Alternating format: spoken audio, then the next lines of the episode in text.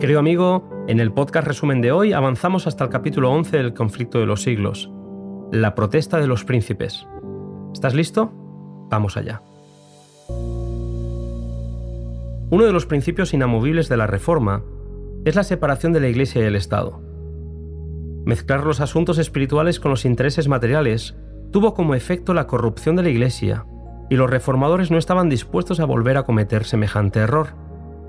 Lutero escribió, No temáis, la cruz de Cristo hay que llevarla.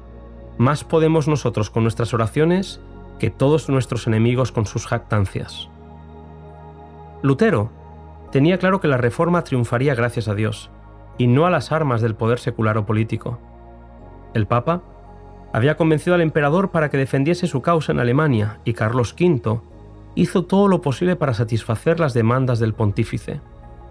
El problema de estos aliados es que no entendían que su lucha no era contra el reformador y sus doctrinas, sino contra el Dios que inspiró al reformador y al que las doctrinas señalaban.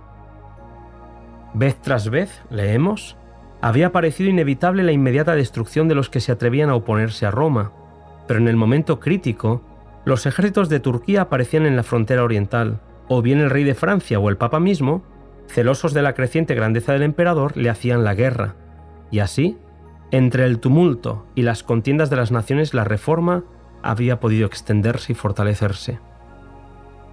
En 1529, el emperador convocó una segunda dieta o encuentro en Espira, a pesar de que la libertad o tolerancia religiosa habían sido implantadas legalmente, un edicto del emperador la anuló. Los estados evangélicos no quisieron tolerar tal atropello de sus derechos y reclamaron la libertad que previamente se les había concedido.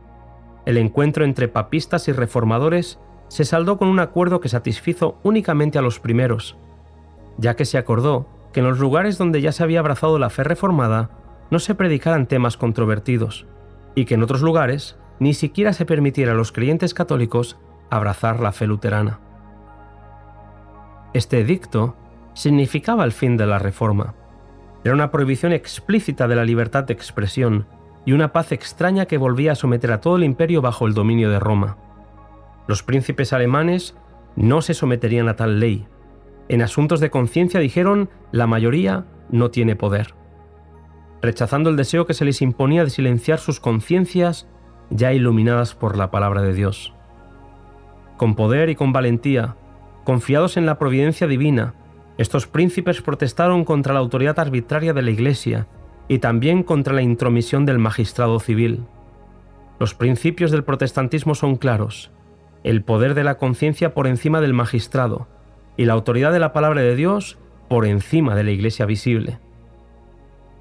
La protesta de Espira fue un solemne testimonio contra la tolerancia religiosa y una afirmación del derecho de todos los hombres a adorar a Dios según los dictados de su propia conciencia. Tal resolución fue abrazada por toda Alemania evangélica como expresión de su fe. La reforma era ya imparable, porque había edificado sobre Cristo, y las puertas del infierno no podían prevalecer contra ellos.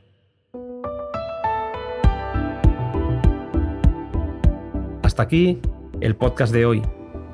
Te invito, querido amigo, a que viajes conmigo hasta Francia en el siguiente capítulo.